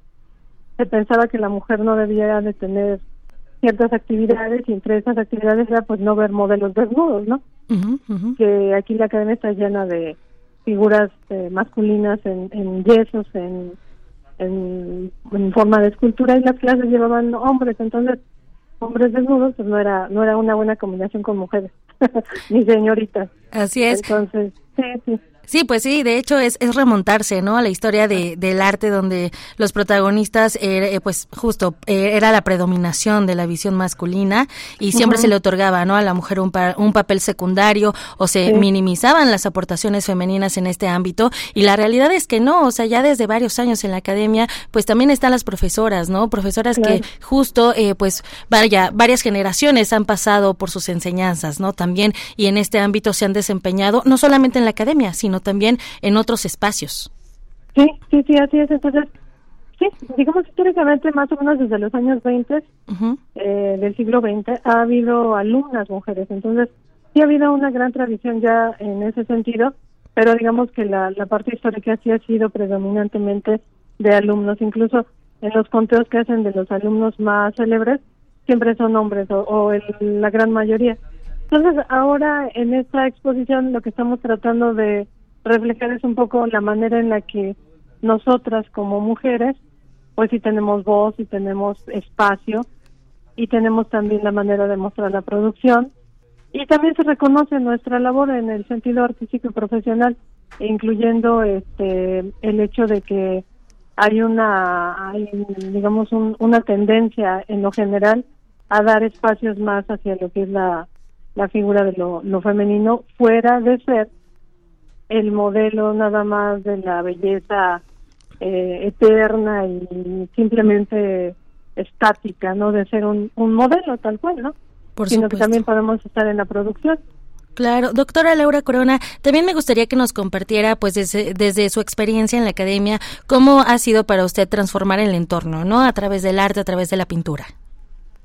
Ah, bueno, por ejemplo, en el caso mío, yo trato mucho de fusionar la experiencia fotográfica con la pintura, es decir, eh, hago tomas fotográficas y luego la fotografía la traslado a la pintura y en ese en esa experiencia trato de encontrar la parte, digamos, de la sensibilidad artística del espectador, obviamente que él encuentre un, un momento de, de gozo de, de la contemplación.